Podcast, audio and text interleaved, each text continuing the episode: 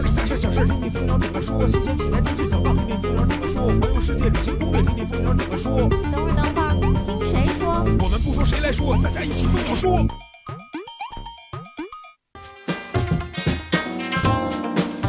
摄影谁来说？摄影蜂鸟说。大家好，我是主播老衲，欢迎大家收听最新一期的蜂鸟说。首先要提醒大家，想要看到每期节目里聊到的文章和帖的链接，请关注蜂鸟网站内的蜂鸟说节目专题，三 w 点蜂鸟点 com 杠说，或者关注新浪微博搜索蜂鸟说。每期节目上线都会附带节目专题链接，现在点关注，分分钟互粉不墨迹。另外要提醒大家，赶紧拿起手机搜索微信订阅号蜂鸟说，点了关注，我们还是好朋友。下面进入今天的蜂鸟制造。上周，哈苏正式发布了两款全新相机。说起哈苏呢，大家第一个反应应该就是这个品牌有点贵。那这次哈苏的两款新品也是一如既往的价格不菲，其中一台新品 H6D100C 的价格已经超过了二十万人民币。这款相机搭载了一块一亿像素的传感器。你问我一亿像素什么概念？告诉你，这台相机拍出来一张照片的长边像素是一万一千六百，剪裁一半之后的五千七像素也可以跟五力三的像素持平。当然了，哈苏好，哈苏贵，也不仅仅是因为这一亿像素，还有很多方面的表现呢，都是家用级单反相机不可以比拟的。不过再仔细想想啊，二十万朋友们，这个价格呢，已经可以买辆车了。如果给你二十万让你买车，你会买什么车呢？至少我知道啊，最近封神的五菱荣光可以买好几辆。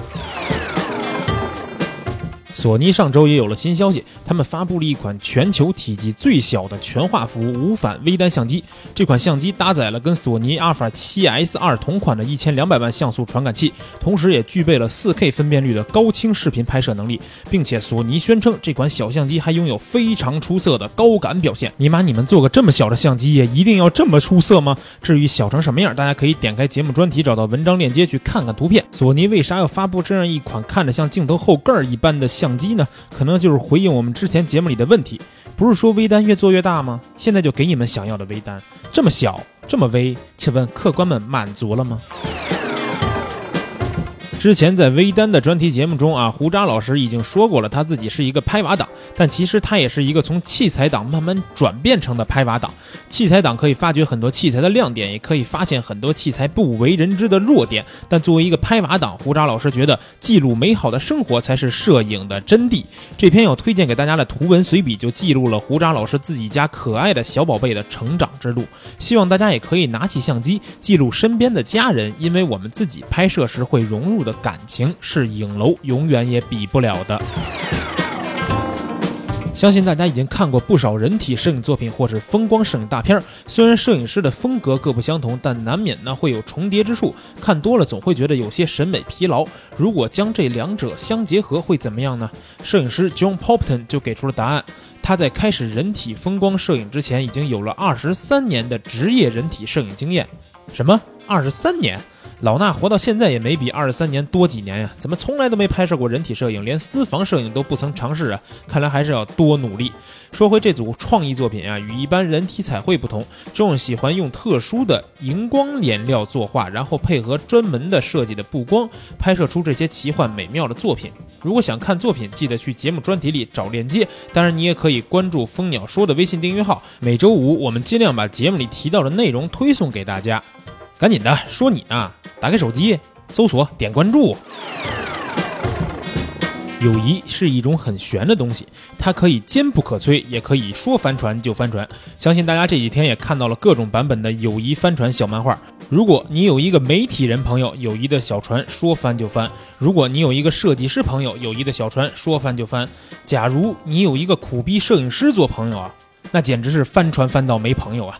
摄影师版本的友谊的小船会是怎么样的呢？快来看看我们给大家总结的摄影师生活中遇到的尴尬事迹吧！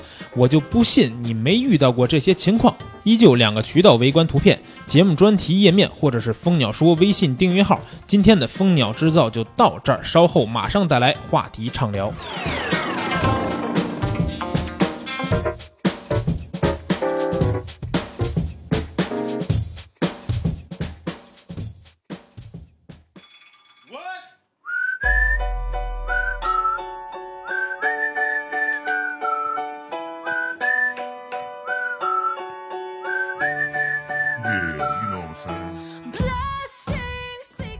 好了，回来本期的话题畅聊环节。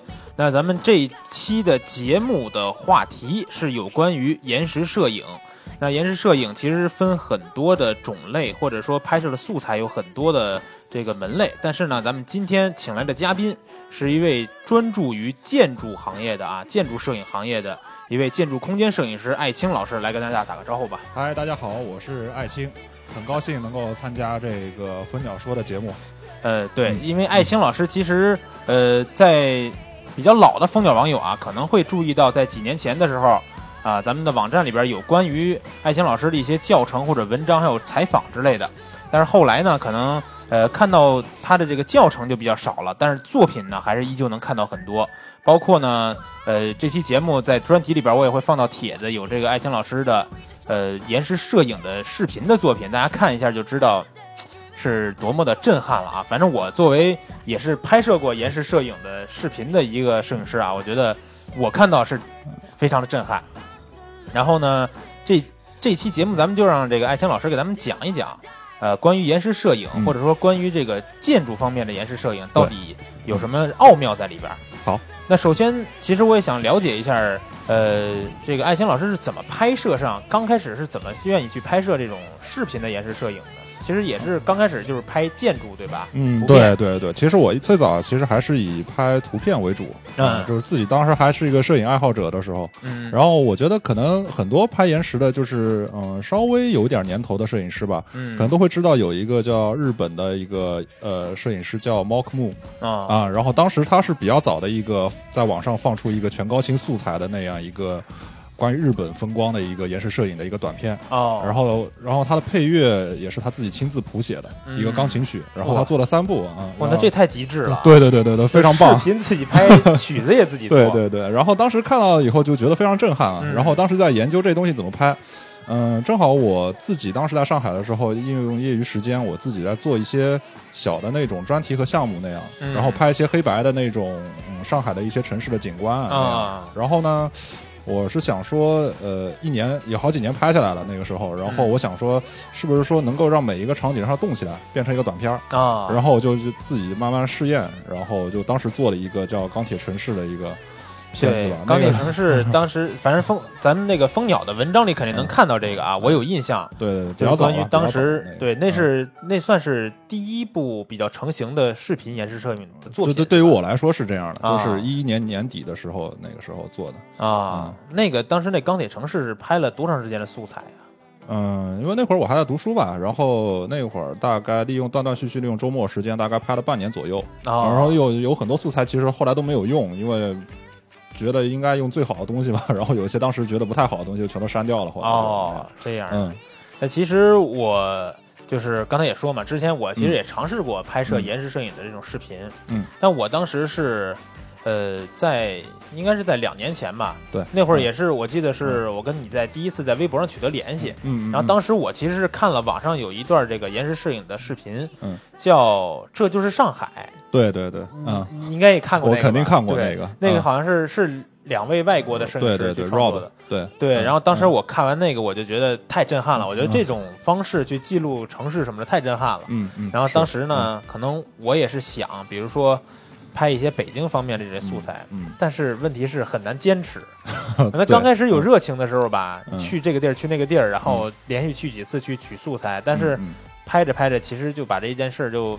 淡忘了，所以我觉得那个钢钢铁城市是吧？嗯，对，那个视频最后成片能出来也是非常不错的一个坚持的结果。是，其实呃风格上来说，其实肯定跟 Rob 他们不太一样了，因为其实说实话呢，我那个就是那个比较早期的，实际上还是处于那种堆素材的那种阶段啊。因为 Rob 比如说这次上海啊，或者说是他后来迪拜啊，或者拍的这些。呃，比较震撼的那种延时摄影，实际上它制作时间也并不是非常长啊。比如说上海的那个，它可能好像只用了一个星期左右的时间就拍完了，是连拍摄对，连拍摄连拍摄素材带剪辑，然后哇，对，那还非非常挺给力的，对，因为他是非常有经验了，对于这一块，而且他实际上在最开始的时候，整条视频的脚本啊什么的，他都已经提前准备好了。然后他是，所以是有计划的，有备而来，然后去拍摄。嗯，所以所以说是这样。但是我觉得老的了哈。对对，但但但但是我觉得吧，就是说，如果呃刚刚开始接触的话，嗯。嗯，然后主要还是以这种基础性的这种呃，怎么说呢？这种技术的那种训练为主吧，就是说嗯影视摄影这一块儿，因为其实很多东西它是在经验当中得出来的，嗯。嗯大概是这个样子。啊，嗯。还有很多呃，待会儿咱们可以再说一下这个详细的后期方面的事儿啊。对，但是我觉得咱们刚才呃说了这么多，大家可能也看过这个视频了，嗯但是还是有很多朋友对延时摄影其实是比较陌生的。对，他不知道这个视频究竟是怎么样能让这个时间像流动一样，呃，把它打造成这种效果。所以我想让艾青先简单介绍一下这个延时摄影整个前后期、前中后期吧一个嗯操作的工作流程。我这边也顺便讲一下，就是说很多朋友可能看到延时摄影，觉得它跟那种视频嗯，快放没有什么太大啊，的区别，对对对对对，但实际上，实际上仔细的话，仔细看的话，还是有一定区别的。首先，在前期拍摄上面，视频呃视频快放呢，实际上就是从头到尾，然后录一段视频，嗯，然后后期加速就可以了。那延时摄影的话呢，实际上是利用人类的这种视觉残留的这个效应，然后实际上也是最早的那种视频拍摄的原理来做的。哦，然后它就是每秒二十四张照片，然后这一张张照片呢，实际上是你间隔拍摄完成的。嗯，然后最后呢，把这一堆照片合成起来，变成一个视频。然后视觉上呢，主要有一个区别，就是我们大我们知道，如果就是我们平时的这种视频啊，呃，它实际上也是有一帧一帧组成的。嗯那么因为视频的话，拍摄的话，最低就是二十四帧每秒，所以说它每一帧的曝光时间的话，最慢最慢只有二十四分之一。嗯嗯，所以说你看到的东西基本上都是实体的。嗯，但是如果你用延时摄影的话，你每一帧实际上可以用长曝光来拍，所以说你到时候看到的，比如说车流啊、水面啊，还有云层啊，都会有那种长曝光的那个效果在那边。对对对，对，这个这个主要是视视觉上的一个一个差别。然后嗯后期上面，其实我也已经刚才已经提到了，就是说实际上还是两个完全不同的概念的呢。嗯嗯对，其实我觉得延时摄影的后期剪辑也也需要运用到很多，比如说呃视频编导他们需要掌握的这个视频的节奏啊嗯等等方面的东西没，错对吧？没错，因为说实话，它最后还是以视频的形式呈现出来的，嗯，所以肯定还是说有许多剪辑的这个技巧在里面。对啊，啊就比如说当时的那个，我就说还是说那个钢铁城市嗯那会儿，因为我根本就不知道，呃，是怎么用一些视频软件，所以我当时是用绘声绘影来做的，我哦觉得效率特别低。然后，当然现在的话，因为我们也比较成熟了嘛，然后所以会用一些稍微比较专业一点的，比如说像那个 Premiere 啊或者是 After Effects 这些。啊，专业的这种视频软件，然后来做一些剪辑和特效之类的。嗯嗯，明白了。那其实呃拍摄了这么多延时摄影的作品，我觉得这个东西对你的吸引力肯定是有的。不然也不会去坚持去拍摄这么多嗯呃优美的作品出来。那你觉得延时摄影对你来说比较有魅力的地方在什么呢？嗯，我觉得就是对于传统的那种镜头来说，比如说固定一个点的那种镜头，然后拍摄，它最大的一个特点就还是说，因为延时摄影英文叫 time lapse 嘛，就时间的流逝，对吧？对然后它最主要的还是在一个短时间里面去呈现一个长时间的这种时间、时间和空间的这种变化在那儿。啊啊，，这个是它的一个视觉上的一个冲击力主要表现的一个方向。然后第二个呢，就是说这两年比较兴起的就是这种 hyperlapse，就是大范围移动延时摄影啊，对这种空间的那种那种表现呢，呃，也是普通的视频很难达到的。这种对对对，震撼也非常震撼，这也嗯是一个效果。嗯，嗯，嗯所以这是比也是比较吸引你的地方，吧？对对对，嗯其实我觉得也是随着大家对这个东西的探索，嗯玩法越来越多，嗯对吧？你们也会去尝试新的玩法，然后把这个视频做的，就是别人做不到这个，我们就能做到这种感觉。嗯，对对，嗯对，那我觉得非常的羡慕啊，能从事这么一个 呃职业吧，没有没没有，嗯每天都能把这个各种各样的地方、各种各样的建筑，然后跟天气去结合起来，然后做成这么样一些视频。然后这东西，我觉得像你刚才说的，比如说什么嗯。大范围的这种移动的那种，嗯。算是一个难点，对吧？嗯。但其实如果说不包括这些，比如说新手在去做的时候，嗯。也会遇到一些难点。嗯。你觉得从延时摄影整个这个领域来说，嗯，这个难点都包括哪些？嗯，我觉得主要是这样，就是说，其实你现在因为现在有很多那种科普的那种教程的帖子在网上嘛，啊，对所以说入门是非常非常简单的。嗯，但是怎么样你能达到一个最好的效果，实际上是比较麻烦的。对，嗯、这也实际上是大量的靠大量的实践和这种积累嗯啊、然后才能把你的镜头还有这个片子，然后做到一定一定的那个程度。然后我觉得最大的难点呢，就刚开始的遇到的第一个难点嗯啊、基本上就是对时间的这种掌控。因为延时摄影它每一张照片是间隔拍摄的，嗯然后怎么样就是不同的场景，比如说你拍云、拍水和拍车流，嗯然后你的曝光时间和间隔时间实际上都是不一样的。嗯，然后如果你要表现一个时间段，然后要保证一定的这个素材量在那儿，那么你的间隔时间最后怎么样来确定？这其实完全是一个经验问题了啊啊、，对对，这时间是一个问题。对。然后第二个难点呢，实际上主要就是在后期制作里面，嗯嗯，因为尤其是那种嗯时间的那种变换，呃，从白天到晚上，然后实际上你相机的那个曝光量是完全不一样的。嗯嗯、如果你是用自动挡来拍的话，经常在城市里面拍的话，你就会发现最后做出来会有那种频闪的那种情况。对然，后这是很多人在刚开始的时候都会问到的一些没错，问题。没错，没错嗯。这个的话，就可能需要一些专业的后期软件，然后来完成。呃前期的话也有解决的方法，但是我们现在来看的话，实际上还是后期来做会更加方便一些。哦啊，对更因为简单一点。对对对对对，因为前期，嗯、有一个专门的拍摄的一个。呃器材就是它是一种，它其实是一种快门线，然后要把你相机调到闭门上面，然后哦它每一次间隔拍摄的时那个曝光时间都会不断的增加，哦，然后这样的每一张看起来都差不了太多，对它但其实每张都在变。对你实际上第一张设置一个曝呃，它可以设置一个曝光时间，到你嗯最后一张设置曝光时间，然后它是完全一个线性的一个曝光时间的一个变化。哦，但实际上这个东西的话，因为国内现在也不太好买到。哦，嗯，对，然后实际上后期反而是靠那个一些专业的软件，比如说像 LR Time Lapse 啊这个非常专业的那种去闪的，还有做这种黄昏过渡的这种软件，嗯非常普现在的其实也有很多教程嘛。这个其实我觉得是必须要入门的一些东西啊，就是建议是嗯这个问题的话，后期比前期要好解决。呃对，是吧对对对，后期更加方便一些。嗯嗯，对这个问题，其实就是之前有很多朋友在网上也问过我们，嗯因为我们之前也是在论坛里边做过一个这种普及，嗯就是教大家怎么去入门延时摄影，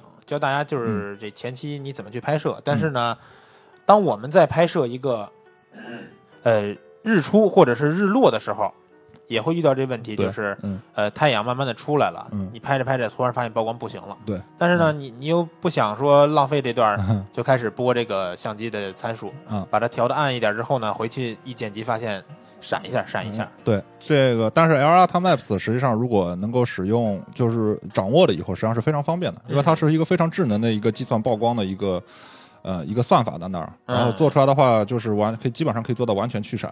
啊哦，啊，还有一些比如像 A E 的插件，像 Deflicker 或者之类的，其实也是可以用一下的。嗯。但是效果最好的肯定是 LR Time Lapse，现在我们用下来感觉，对，嗯。其实我觉得这个呃比较关注延时摄影，或者说想去拍摄，并且遇到这问题的朋友们啊，可以去百度找一下，嗯，找一下，然后用后期的方法去解决更简单。咱们也不用再像之前一样，比如说嗯觉得这个日出就能拍这么一小会儿，是吧？这素材只只有这一段能用，怎么着的这种问题都能解决。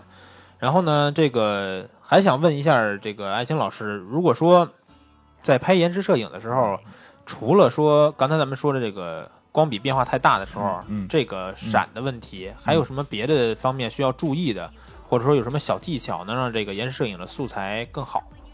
嗯，我觉得，比如说有一个小的东西，可能大家经常会忽略，就是后视，就是取景器的那个盖儿。啊如果你要进行长曝光的话，最好是把它关掉。尤其在城市里面拍摄的话，有些相机的话，它你身后的那个光会打过去，然后会影响它里面单帧的那个曝光量，然后也会出现这种、也会这种闪的，也会出现这种闪的情况是吗？啊。对对对，就是说，呃，相机的取景器对对，最好是能够关上啊。哦，取景器，因为比如说像尼康的那个有一些相机，它是自带的那个取景器在那儿。嗯，佳能的相机的话，其实可能那块盖儿可能大家都已经放在那个，已经放在那个那个那个相机的盒子里面了。实际上它是肯定是有一块那个盖取景器的盖子的那个。哦啊，那个。我都没印象有这个东西了 对对对，然后还有呢，就是可能镜头上面，可能大家平时保养的时候也要注意一些，因为我之前就有遇到过一个情况，因为我们现在那种自动对焦的那种相机啊，然后它的光圈是自动收缩收缩的，它在取景的时候是最大光圈。嗯啊，然后当它比如说你设置 F 九或者 F 十一那种小光圈的话，它在拍摄的时候才会收到那个位置。但是我之前有遇到一个情况，我有一个镜头比较老了，有年头了，然后他们它基本上每次收缩的时候都是可以收收缩到那个光圈值的，嗯。但是其中有一张间隔性的，然后就收不到那个值上面，哦，就会出现，然后最后就是整个视频其实看起来是没有任何闪，但是就每隔一段时间会亮一下，每隔时间会会亮一下，就那样。哦，对，也会有那种情况。当然后期基本上开可以来解决这些东西，嗯但我觉得能够在前期做到的话，尽量可以在前期做一些东西。嗯，然后第二个呢，就是如果想真的要出彩的话，肯定还是大范围的这个移动拍摄了啊啊，，这个东西我觉得，嗯，有时间大家可以去掌握一下，毕竟也不难。其实这东西，真的不难吗？但是我看视频，我感觉是很难的。嗯。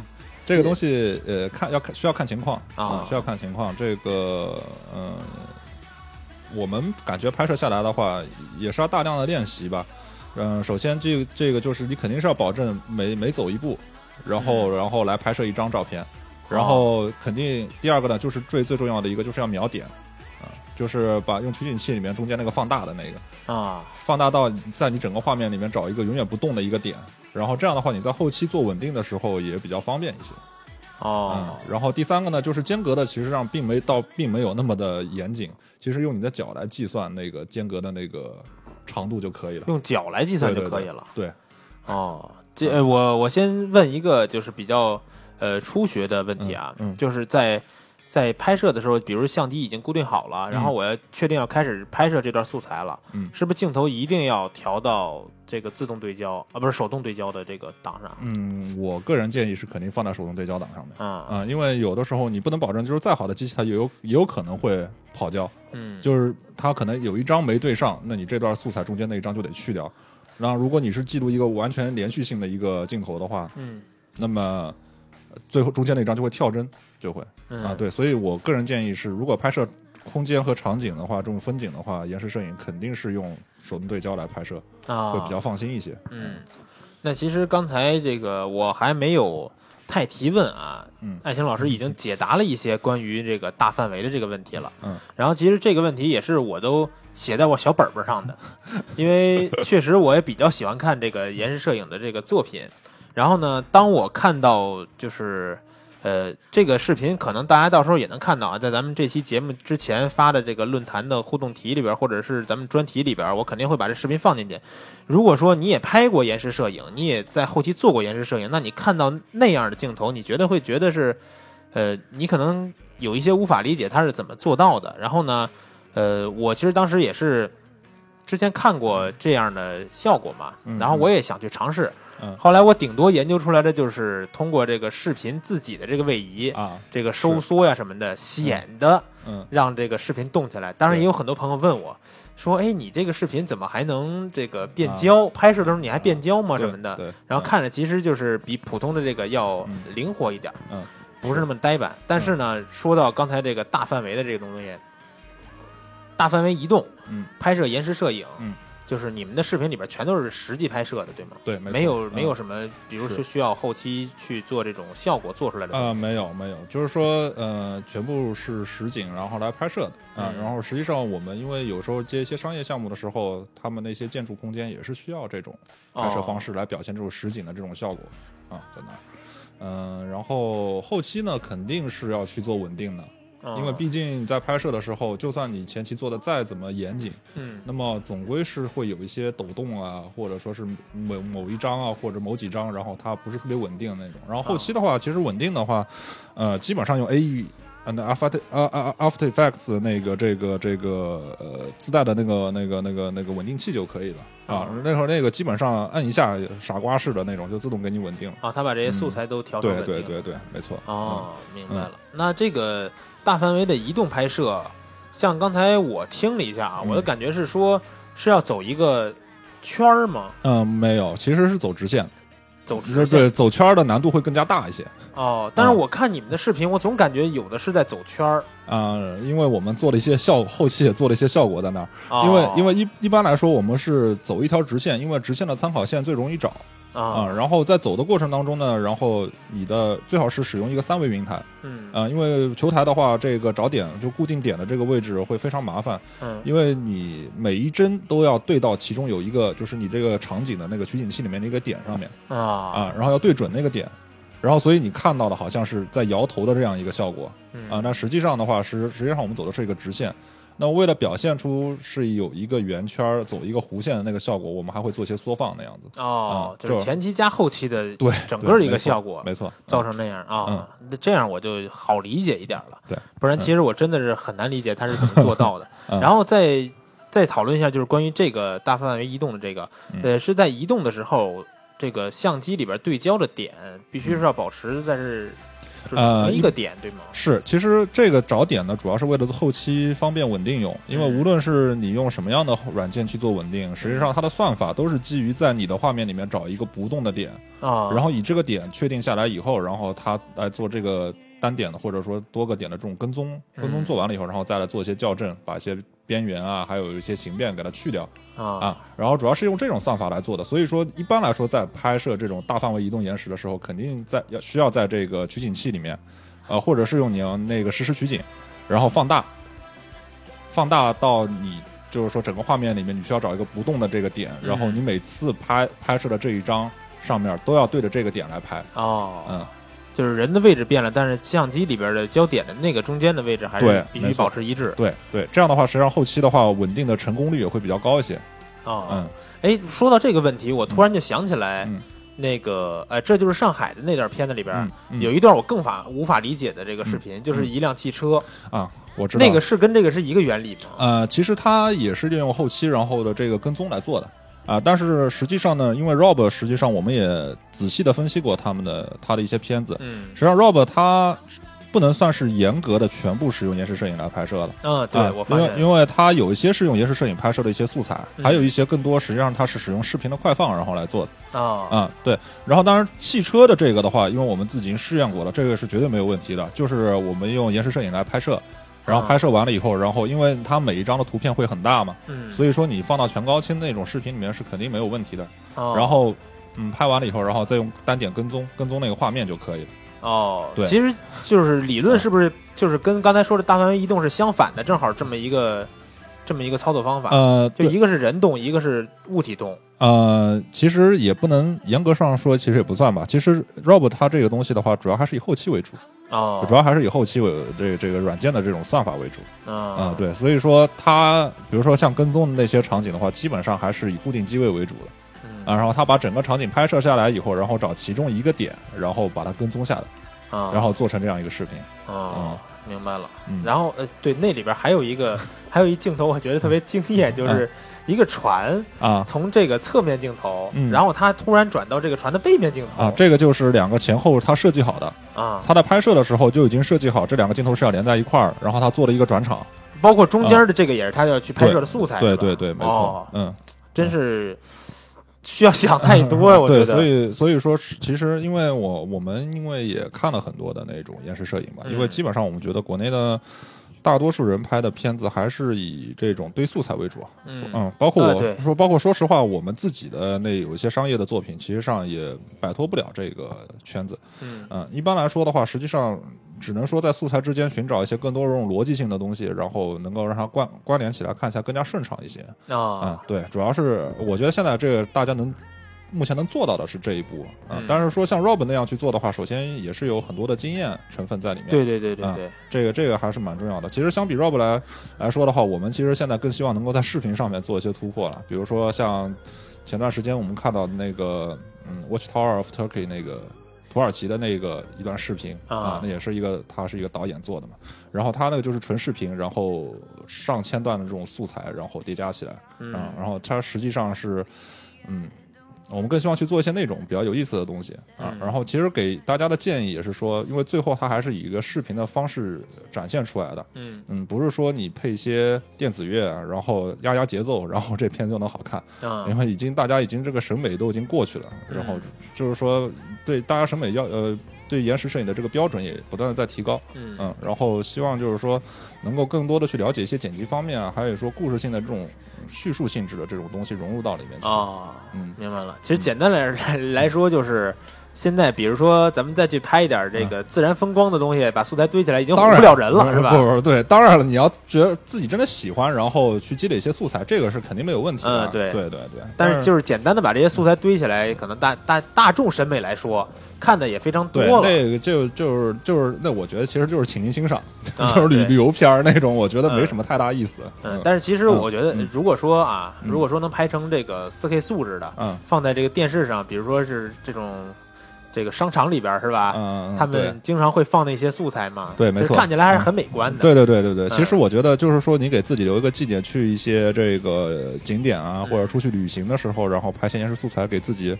啊，比如说你自己旅行的时候，最后你要做段小片子，然后里面插一些延时摄影当成素材，嗯。我觉得肯定是能够让你这段小的纪录片儿，然后能够有一个非常大的提升啊，对。这个肯定是这样，因为我们接触下来感觉到延时摄影目前其实它的应用只有在素材上面啊，啊，就是说它很难说单独成为一个片子，并成成并且成为一个很大的一个门类啊基本上还是跟视频结合的会比较多一些。对，因为嗯现在我看到很多的这种，呃，是这种情景喜剧吧，或者说是这种电视剧，在它转场的时候经常对对对用一段，，这个是最常用的最常用的这个素材了，这个是。然后呃，毕竟像 Rob 那样的片子，啊然后他也因为他其实这些片子也都是接的商业项目，并不是哦。他那个，比如说像上海的这条片子，据据我们了解到，嗯，也是收了钱的，反正。但是他这个片子是谁出钱的？好像这个这个这个就就就反正反正据说好像是跟官方是有关系的，哦，跟官方的嗯关系、对，跟官方是有关系的，不是说什嗯么这种商业品牌的问题。对，没错，包括迪拜的后来做的西班牙的，其实他呃不对，巴塞罗那的那个，其实、啊其实都会有一些关系，呃，但是其实毕竟还是少数，嗯，嗯，我觉得嗯、只能算是在某一个时期里面也具有它的一定的特点在那儿，嗯、但是。嗯，就它也是具有一定的代表性了，但是说很难说它成为一个正式的一个门类，嗯啊，嗯那既然说它成不了正式门类，嗯，但是呢，你们现在就是有一个工作室，对吧？有一个团队，，嗯，你们的团队还在一直去拍摄这些嗯延时摄影，嗯那它怎么融入到你们所接受这个商业的工作中呢？嗯对，没错，是这样的。因为我们的工作室其实主要还是以平面拍摄为主，以图片啊拍摄为主。然后我们的客户基本上都是一些设计师啊，还有大的这种地产商和甲方这样子啊、然后因为呃大家都知道，其实大家经常会看到那种三 D 渲染的那种那种呃视频，关于展示建筑空间的。对对对，但是实际上他们楼楼盘对什么的那种，对对，但嗯但实际上他们更需要的实际上是实景的这种拍摄。啊，然后实景的拍摄呢，其实也是也是需要看情况的。很多时候其实用视频来拍摄就是可以的。嗯但有些情况的话，比如说尤其是一些立面的那种表现，还有大体量的那种建筑的话，其实更加实际上是用这种呃大范围的这种移动延时，啊然后来表现它这种空间的这种感觉，会更加合适一些。啊嗯，然后其中我们其实也融入了很多这种航拍的这种元素在里面。嗯，哦大概是这样子。哎，那航拍的话，尝试过，就是是不是航拍也可以做延时摄影？可以，没问题。这个，因为我们航拍团队其实上跟我们也是合作的嘛，啊啊，然后但是我们都是实际上两个团队其实都是一个大的团队，我们都在一块儿工作。呃，我给过他们一个呃，以前给过他们一个想法，一个建议，嗯，就是说既然能够去抖，然后你们把航拍那个机器的话，就固定在一个机位，然后头朝下，然后拍，然后间隔拍摄，啊，拍摄完了以后，然后后期再去一下抖。这就是一段从上往下俯拍的这个延时摄影，然后啊对，结果他们确实做出来了，这个没有任何的问题。嗯嗯，甚至说我们说觉得，如果你对这种飞手的这个考验，就是说技术比较要求比较高的话，嗯甚至可以让他在空中做一些大范围的这种，也不是不可以。啊，嗯，对，我觉得就是飞行器这两年的这种火热，对，让延时嗯。摄影就是又多了新的玩法了。对对对，而且而且大家知道，可能就是说我接触飞行器比较多的朋友可能会知道，像大疆的这个雾，嗯。然后实际上它的云台是非常强大的，啊嗯，然后我们试过它在空中可以进行一到两秒的这种长爆嗯。啊，而没有特别多的抖动。啊。所以说，尤其拍一些夜景和车流的话，然后从上往下俯拍，然后拍一些延时摄影是没有任何问题的。哦，嗯。还真是，比如说从高空对吧，嗯拍延时摄影还可以拍每秒一张的照片，，对对对，嗯，这非常这算广告？吗？没关系，因为因为大疆也是我们的客户，没有问题。然后这个这个话题上聊嗯。到了尾声啊，嗯。还是呃惯例性的一个问题啊，嗯。就是如果说大家很多朋友现在想尝试去拍摄延时摄影的素材，嗯。咱就先不考虑说他要剪成一个什么样的片子了，嗯嗯嗯。他要去拍摄，想去拍摄一些素材，累积素材，嗯，你给他们一些建议，希望他们先从哪些的场景或者哪些的元素开始拍？啊、我觉得比较练手的主要还是三个场景嘛。嗯。然后城市里面的第一个是车流，啊，然后车流的话，主要是能够锻炼你，就是说对时间的这种把控能力。嗯因为每辆车过去的时间，其实每一个街道它的车流量都不一样，每辆车过去的速度也都不一样。然后怎么样让你的车流看起来最舒服？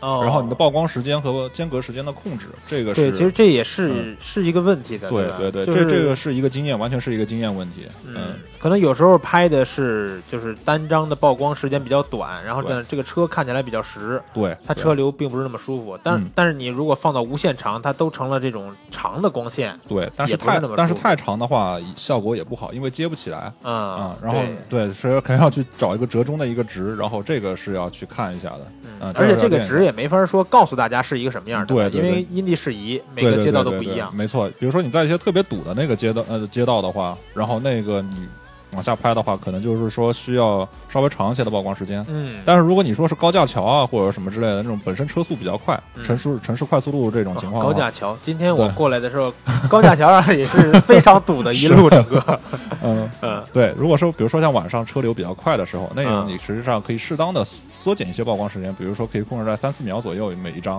啊、哦这样的话反而效果会更加好一些。嗯，明白了。嗯那这这是刚才说的第一个考验，对吧？还有两个是什么？呃，第二个呢就是水面的这个控制啊嗯，然后呃，如果大家使用短曝光的话，当然就是正常这种曝光时间的话，几十分之一秒的话，嗯然后做出来这个会发现水面其实特别的乱，嗯因为它不停的在动。啊，对呃，大家可以适当的尝试。比如说，在白天加一些高档数的这种 ND 滤镜，嗯呃，进行一些长曝光的拍摄，嗯实际上会让整个水面变得更加的这个平滑一些，啊啊，看起来更加舒服。就是嗯，那些小波纹都会对对对对。然后第三个呢，就是我个人认为就是云层还有星空的这种拍摄了。嗯啊，星空的拍摄实际上，当然在城市里面其实机会也不多。嗯啊，然后大家有机会的话呢，然后可以去一些出去玩儿，然后去郊区啊或者什么样，给大家试验一下。这个因为星空拍摄实际上是一个很枯燥乏味的一个过程。啊，对，而且有时候还非常冷。对对对，嗯然后呃，当然这三个场景实际上，呃，前期做完了以后，然后实际上后对你的后期也是一种挺大的考验。嗯嗯，然后后期的话，嗯、比如说像这个，如果你是用 RAW 格式然后来拍摄的话，LR 的这个同步功能肯定是要学会使用的。啊。啊、然后也不你不需要一张张调，你可能就调个一张，然后后面全部同步完了就可以，哦直直接直接导进去，然后在在 AE 啊或者什么视频软件里面直接做就行了。哦，嗯。就是这这又提到的就是另一个问题，就是后期的嘛。对其实不用是一张一张我。对，没错，我我最早当时在做的时候我不知道，然后我是用 Photoshop 的 P 处理然后来做的。哦，那那跑起来会很慢，对吧？对对对对对，基本上一段素材得一个晚上就那种。所以用这 LR 还是对谱点是真的非常方便，呃，尤其是跟 LR Timelapse 这个结合的使用，然后对于去闪啊，还有这种色温的这种变化调整的话，哦呃，动态调整的话，会非常非常方便。嗯然后、呃有视频基础的朋友，其实也可以尝试一些用 AE 直接来调。啊，我们也试过，也非常好用。这样的话，你的效率还可以大大的提升啊，啊甚至有更高要求，比如说像达芬奇啊什么的。如果你们有这个想法，可以去调的话，也也没有问题。这个，嗯。嗯，明白了。那其实我还有一点要告诉大家，就是一个非常更容易犯的一个低级错误，就是你记得拍的时候千万要横构图。就是有时候，因为我也我自己也拍过，我朋友也遇到过，尤其是拍星空，对，就是说这个银河吧，它看起来会非常的长。对对，为了效果，结嗯果呢，把相机竖起来了。嗯。拍完以后，在做视频的时候就开始想这 怎么办？你？可以你可以做位移啊，看起来也挺震撼的，就对对对嗯，反正这也是一个就是更初级的一个小窍门吧。嗯，没错，对，嗯。然后我觉得今天艾青老师也介绍了不少啊，介绍了从这个咱们从建筑摄影聊到了延时摄影，然后又聊到了国外的大师，对吧？啊是。又聊到了这个结合商业的这些延时摄影的用途，然后最后也给了大家建议，嗯。还是非常感谢艾青老师。然后我这次呢，大家听到这期节目其实是在之后，但是呢，我这期节目是在之前录的，还有几位同样在上海的摄影师啊。这是老衲这个来上海，然后一次性给大家带回去几期节目，大家可以关注一下。这其实也算是一个上海摄影师系列了。然后呢，咱们这个艾青老师的这个节目，我觉得话题畅聊时间呢也差不多了。然后呢，咱们就先告一段落。好的，之后的这个网友互动呢，大家的问题或者是这个留言，老衲再给大家读一下，好吧？再次感谢爱青老师，好，谢谢大家。谢谢爱青老师。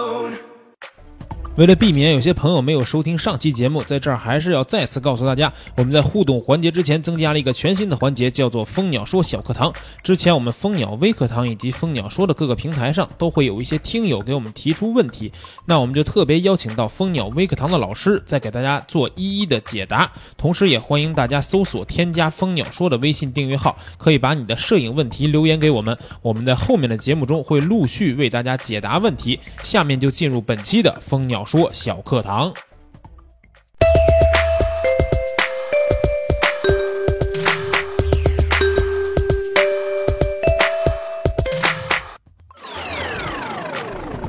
全画幅相机拍风光和拍人像，应该怎么选配镜头呢？那么从全画幅相机来说啊，拍摄风光和拍摄拍摄人像呢是两大类题材，可能从题材上的不一样呢，我们的镜头的呃选择上也会有差别。呃，但是呢，在这里呢，首先我们要考虑啊，全画幅相机，呃，因为相机的成像质量非常好，我更建议大家呢选用更高端一点的啊，更专业级的镜头啊来配置，这样我们的画面可以达到一非常好的效果。而且，呃，从我们现在来看呢，我们市面上有大三元这样的一个镜头，像它的焦距呢是十六三五、二四七零到七零两百，这样一基本上从广角到长焦的一个大范围的覆盖，在拍摄风光上来说呢，我觉得是足够了。但是呢，相对于啊人像来说呢，呃，超大的广角呢会造成人物那个面部的变形，这种变形的效果呢是非非常不理想的，也是我不建议用大家来使用的。所以在这个里面呢，二四七零到七零两百这两个两只镜头就有一个非常好的效果。呃，如果从我们呃两个题材都要啊同时拍摄的话，我觉得啊二四七零到七零两百这两只镜头就足以了。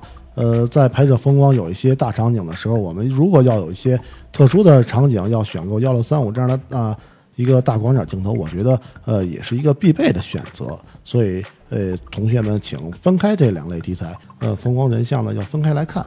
呃，这里面呢给人像再单独推荐一支那个五零的定焦镜头，我觉得五零一点四或者五零一点八也都是非常好的选择。这个从呃大光圈上来说呢，会有很好的一个虚化背景的一个效果。呃，纵观如果我们拿着这个四支镜头，不管是拍摄风光、拍摄人像，都有一个非常好的效果。在大光比的环境下，比如说日出日落的时候拍照，如何正确的曝光呢？要从正确的曝光来说呢，首先我们要理解一个概念，什么是正确曝光？呃，在摄影中通常说到两点啊，正确曝光和正常曝光。何为正确曝光？正确曝光是根据我们摄影人的自己的意图啊，选定的一个曝光组合来完实现我们的一个啊照片的影调、色调的一个感觉。而正常曝光是基于我们相机提供给我们的一个自动的一个曝光组合。这个曝光组合呢，我们啊不经任何的修饰直接拍摄，这种叫正常。但是我们今天的问题呢是说如何得到一个正确的曝光。那么从拍摄啊日出和日落的角度来说呢，呃，我会有一个这样的一个简便的方法，就是采用手动的一个曝光的调整模式。嗯、首先来说，我们会自主的设定一个光圈，这样来说控制一个景深的范围。我们根据我们的光圈呢，啊，再来设定一个快门时长。这个快门时长是根据我们现场的光线来设定的。那我们说相机没有给我们任何的一些参考，我们怎么来设定这个组合呢？其实相机呢，在我们取景框里的，咱们取景器里面会有一个曝光的一个提示标尺，我们可以根据这个提示标尺，我们进行一个正确曝光的预设。我们拍下一张照片后，我们通过这张照片检验出我们自己推算的这个曝光值是否合适。如果不合适呢，我们要进行一个调整更改。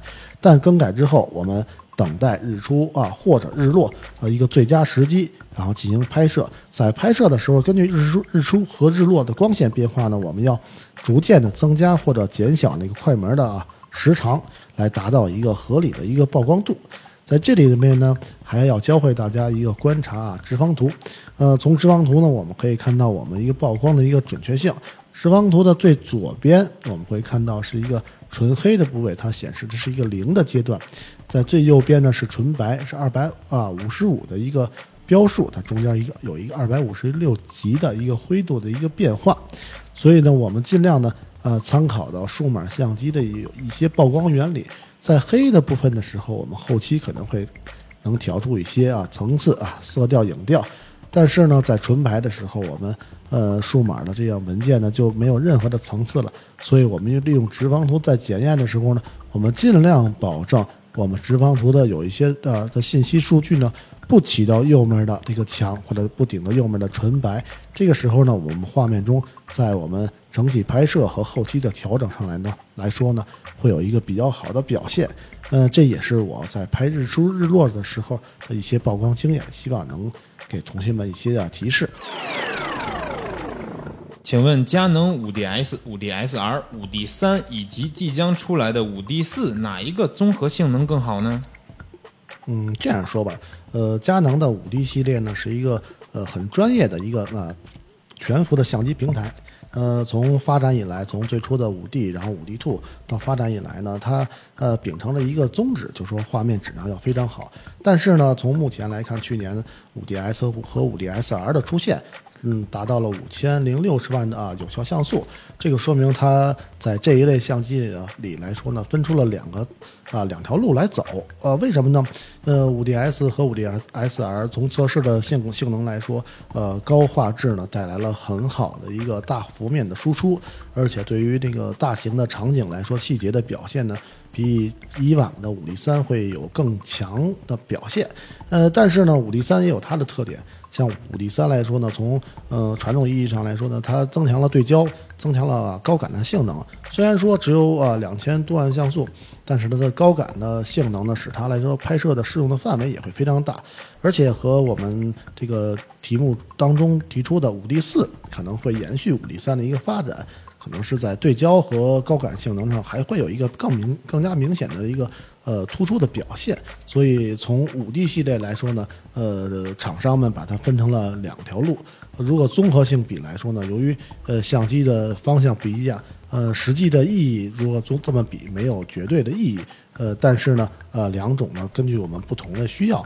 我们会进行一个选择，需要呃有很多的适用条件的话，那么我们会选择五 D 三、五 D 四。呃，如果希望我们的画质呢会更加的优秀的话，我会让大家选择五 DS 或者五 DSR。我用 D 六幺零总觉得对焦很慢，是因为我用自动对焦的缘故吗？请问三 D 跟踪式对焦和自动对焦到底哪个更好？嗯，首先这是啊两个问题。我们首先说啊对焦速度慢的一个缘故。呃，对焦速度慢呢，其实有两个大因素呢会有制约。首先说啊环境因素，有可能环境光线过暗，或者说被摄体的反差很小，或者说被摄的色彩呢是一个单色体，都会造成一个对失焦和对焦速度慢的这么一个效果。呃，如果我们进行一个呃在这种环境下对焦呢，我们会找一些光比很大。或者说有明显亮暗反差的地方，可能会提高我们的对焦速度。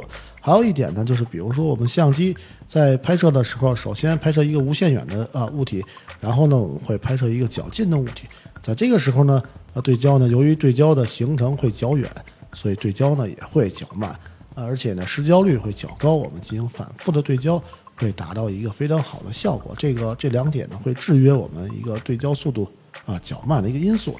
而且呢，我觉得尼康 D 六幺零呢，三十九点的对焦呢，可能不算是尼康相机中最好的，但是呢，从目前来看呢，也不算过时。其实，当我们掌握好了一些呃对焦的特点之后呢，会提高我们的普通时的吧平常时的对焦的呀成功率和对焦速度。之后呢，它还有一个三 D。呃，跟踪对焦和自动对焦有什么样的差别？哪个会更好？我觉得三 D，呃，跟踪对焦呢适合拍摄什么啊高速移动的物体。我们采用啊这样的一个模式对焦呢，我们会成功率较高啊。相机啊经过对焦之后呢，会自动锁锁定啊移动物体，在一定时间内会跟踪对焦。在这个时候呢，我们只需要考虑构图拍摄就可以了。这种对焦方式呢，在这种高速移动情况下呢，成功率是往往比我们单点对焦或者说啊自自动对焦成功率是很高的。呃，换句话说啊，自动对焦，我觉得自动对焦呢适用于很广泛的一个呃方面。呃，除非我们有特定的指向，嗯，其他时候比如慢速的移动，或者说我们平时的一些呃人物景物的拍摄，它都会有一个非常好的效果。但是我们要理解自动对焦的一些原则，自动对焦呢是。会根据离我们相机最近的高反差物体自动对焦，它不会识别哪个是主体。呃，换而言之呢，自动对焦呢，还有一种是对移动物体进行啊优先捕捉。这就说明，如果我们画面中离我们相机有一个比较近的人物在走动的时候，它会自动的啊抓取这个人物。呃，或者说还有一些自动对焦呢，还有些面部识别的功能或者笑脸功能，它都会自主的进行一些。对焦，这都是它的一些优先原则。当我们理解了优先原则之后呢，我们就更好的可以使用啊自动对焦了。请问拍人像必须要有人吗？这不一定，你也可以买一个充气娃娃。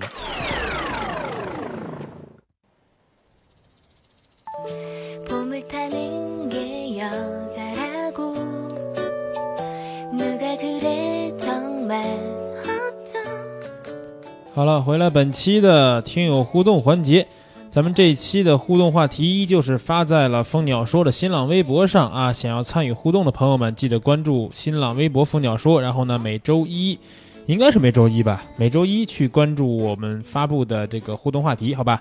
然后呢，咱们就看一下这些呃听友们的问题啊，或者是说留言，呃。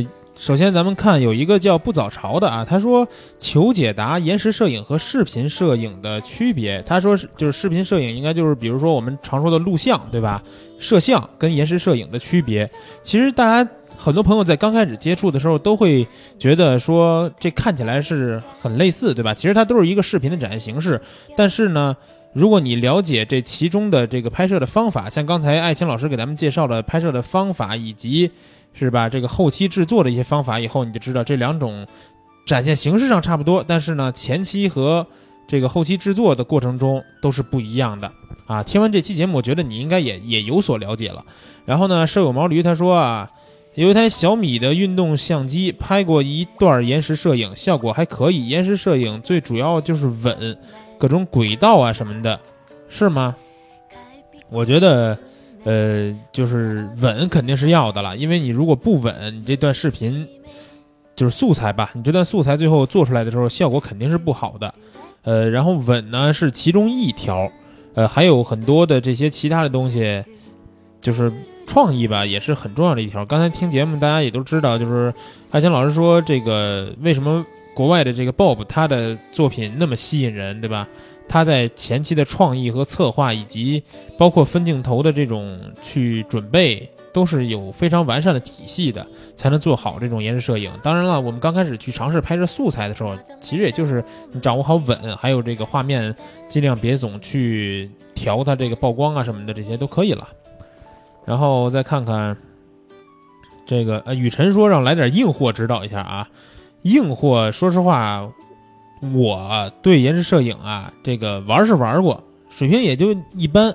然后呢，咱们论坛里边也有这个之前吧，是前年吧，好像是我是做过一次延时摄影的这种就是入门级别的这么一个普及教学，到时候放到咱们这个专题里边拓展阅读啊，大家可以去看一下。然后这个科尔苏加德他说，延时摄影最大的特点就是记录了似有非有的时空，既存在于现实世界。又将短暂的现实平行排列，而这种排列在连贯的时空中是稍纵即逝的。璀璨的星空总带给人无限遐想，过往的车流反映着匆忙的生活。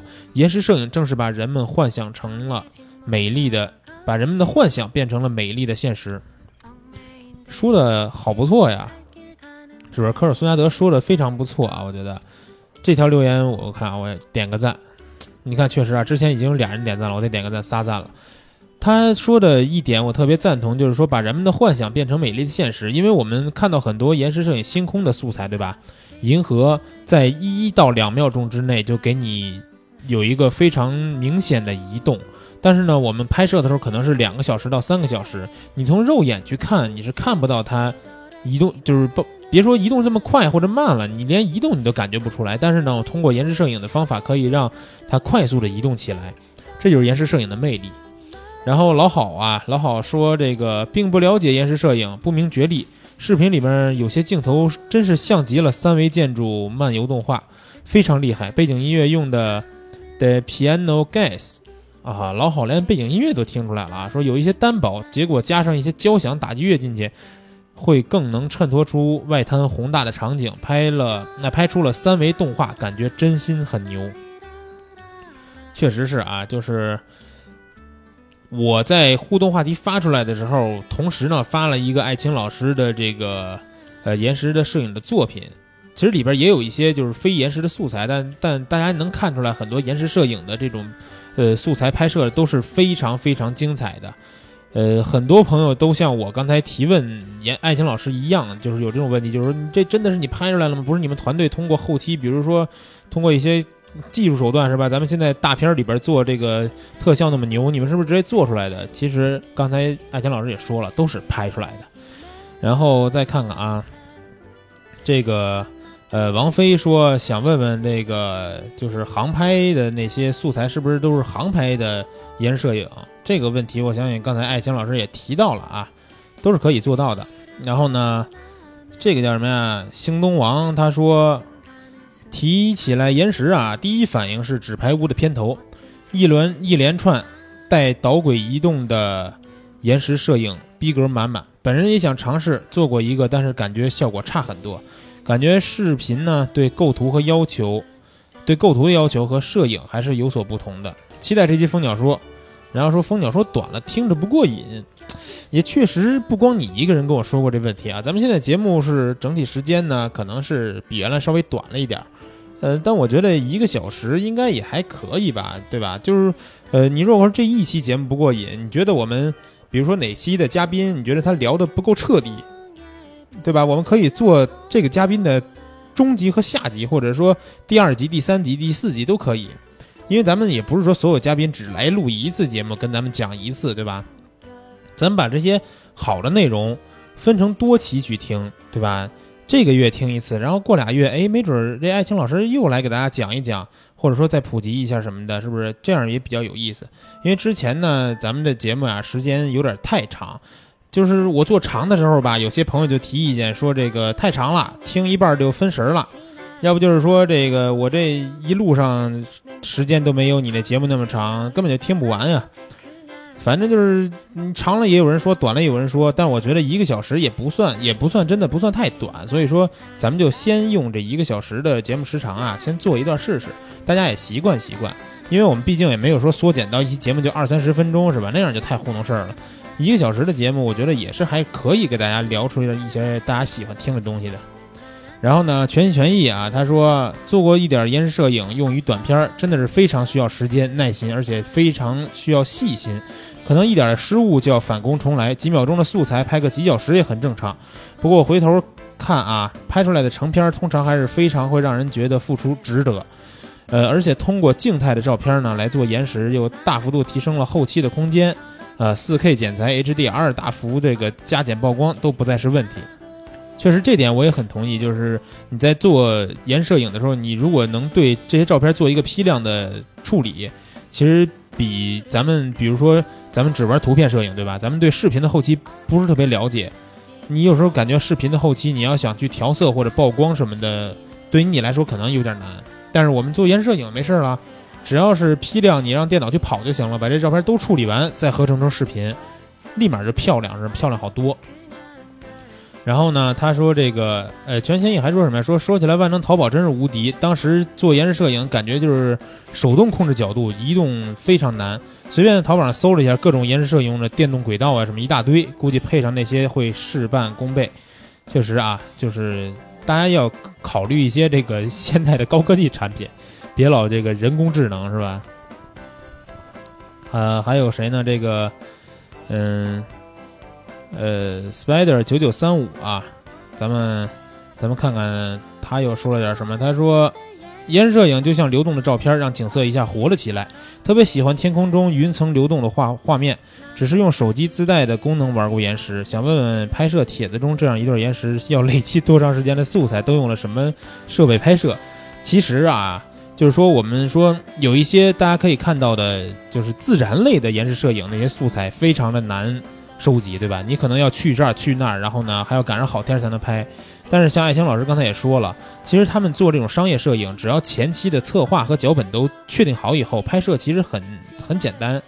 哎，不是很简单，就是时间也不一定用的太长，不一定大家想的，比如说我需要三个月、五个月什么的，可能几天时间啊，只要天儿不错，几天时间就完事儿了。包括呃这期节目呢，我也会在咱们的。这个专题里放一个附件儿帖，包括呢微信的订阅号，我也会把这个视频都放进去啊。就是刚才节目里边提到的这个外国的这个大师 Bob，他的呃这就是上海和这就是迪拜这两部影片啊。上海的那一部，爱情老师说拍摄其实也用了非常短的时间，但是你们看看那个效果，就是只要你前期策划做得好啊，能省很多时间。然后看看。还有什么啊？再读几个啊！再读几个这个，呃，叫 Marco 焦是吗？这个朋友啊，他说离校前断断续续拍了一年，第一次尝试也经历了很多问题与困难，但自己最后还是做完了这部视频。好多同学看了都说很好，自己最后还是觉得视频有许多瑕疵，有许多做的不好，但还是很兴奋很开心。毕竟自己的第一部作品，现在离校快半年了，自己看了看有点想哭，哈哈，那些都是毕竟都是我的大学呀。然后呢，他还把自己的这个视频放到这个咱们的互动帖里边留言去了啊，呃，大家想看的可以去看一下他的视频。然后呢，这个营桑说，首先要感谢老衲送我的公彩，哎，我一直都是拍人像的，就玩过一次延时，感觉对机子的传感器啊伤害很大。延时和直接录视频区别在哪里？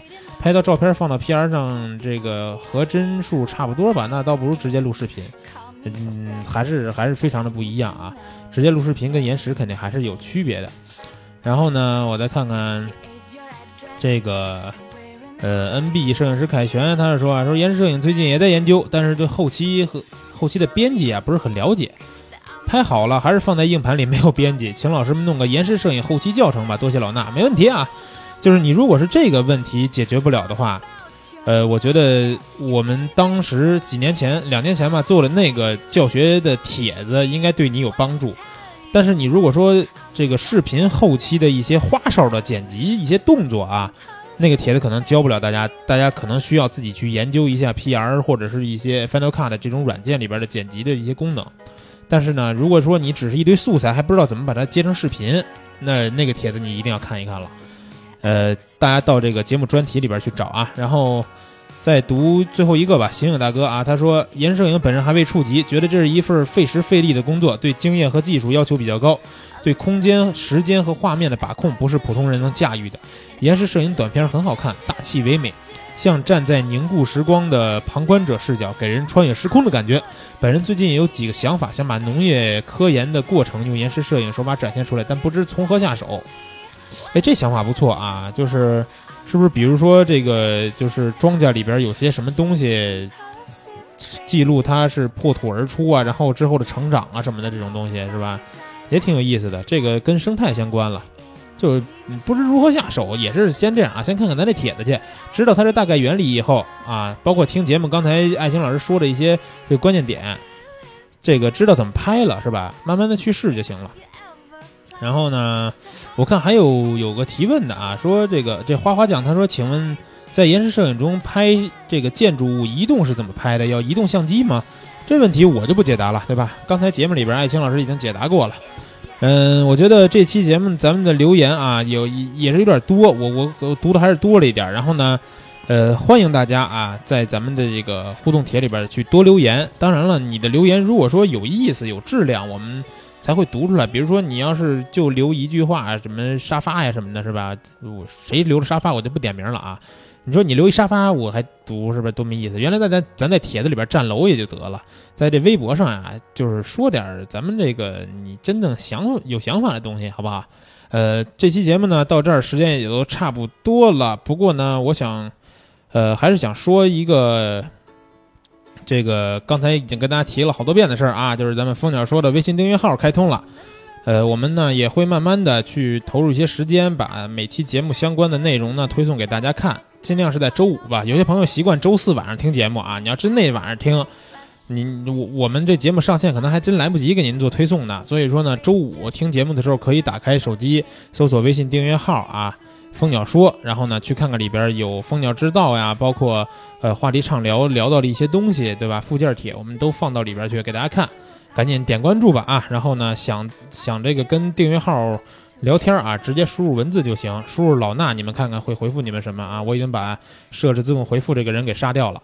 呃，然后今天我觉得啊，作为一个喜欢体育的人，今天一定是一个非常值得大家去注意、去铭记的一天。呃，有两件事吧，我觉得，呃，第一件事儿就是勇士，对吧？我们看了一个赛季的勇士，金州勇士今天最后一场战胜灰熊。拿到了赛季常规赛的七十三胜，超越公牛当时的七十二胜十负的这么一个记录，然后创造了历史上常规赛这个胜场最少、胜场最多的负场最少的这么一个记录。然后库里呢，又是拿到了四十多分，好像是四十六分，对吧？又打卡下班了。然后赛季四百个三分也已经搞定了。这么一个年轻人。吸引了很多人的关注，但是我觉得更多喜欢篮球、喜欢 NBA 这项运动的人都会把今天的焦点、今天的关注送给另一个老将，就是科比。今天也是科比的最后一场常规赛、最后一场 NBA 比赛、最后一场正式的篮球比赛。然后呢，正好也是这个在斯台普斯球馆的这个主场去结束这场比赛。大家如果是细心的话，会发现今天的主场，呃。会这个有地板上有八号和二十四号两个号码都印在了地板上，然后呢，科比今天也是非常神勇啊，非常神勇，拿到了赛季的这个最高分儿，赛季最高分六十分，然后呢，嗯，最后比赛也是赢了，对吧？非常像一部精彩的大片儿，呃，这部大片儿所有的主演。不能说所有的主演，主演就是科比，所有的配角都好像非常配合这么一部大片的完成，让科比在一整场的这个比赛当中，湖人都落后，只有到最后最后的一分钟，对吧？科比凭一己之力把这个比赛拖入到了呃大家能看到的另一种结果。然后呢，我觉得呃对于科比这个人呢，很多朋友都有自己的看法。呃，我一直以来啊，对科比的感情都只能说是一般，没有说哪个时代啊，或者说哪几年或者哪个赛季特别特别喜欢他，然后，呃，去一场不落的看他比赛。但是啊，我觉得真正喜欢篮球的朋友们啊，在咱们就是说年少的时候，谁没买过科比的球衣或者是球鞋呀？我觉得很多人至少都买过科比的球鞋吧，包括说湖人的球衣。如果要让你选一个湖人球衣，你一定会选八号或者二十四号，对吧？包括很多朋友愿意去买他美国美国这个国家队的球衣。我觉得 NBA 这二十年呀，是属于科比的时代，这二十年绝对是属于科比的时代。不管说有多少人喜欢他，或者多少人不喜欢他去黑他，我觉得 NBA 这二十年已经有了科比的烙印。